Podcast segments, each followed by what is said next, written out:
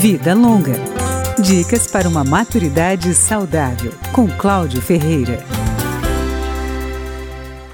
Manter equipes de trabalho com pessoas de diferentes idades pode quebrar modelos e promover uma aprendizagem informal no grupo. A doutora em Psicologia Social e do Trabalho, Juliana Seidel, ressalta que essa configuração pode fazer com que as tarefas sejam finalizadas com a participação conjunta e enriquecidas com visões de pessoas que nasceram em momentos diferentes. Ela mostra qual é o perfil, em geral, dos trabalhadores de diversas faixas etárias. Ao mesmo tempo que, por um lado, a gente não gosta de corroborar estereótipos, a gente tem observado que as pessoas mais velhas, em geral, possuem mais habilidades socioemocionais enquanto os jovens têm uma maior facilidade com a tecnologia e com a aquisição e desenvolvimento de habilidades e competências técnicas. Mesmo assim, Juliana salienta que nada impede encontrar um trabalhador jovem emocionalmente maduro e pessoas mais velhas que gostem de tecnologia. Ela também afirma que algumas crenças, como as de que os maiores de 50 anos não vão ter capacidade de aprender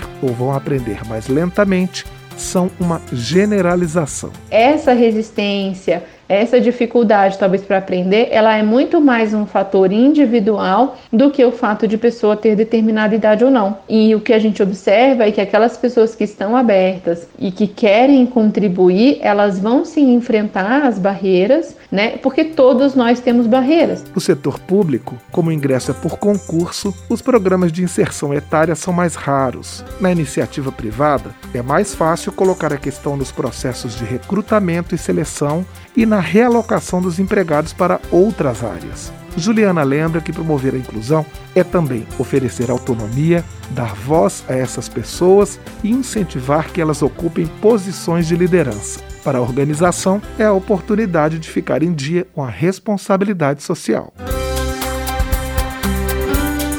Vida Longa, com Cláudio Ferreira.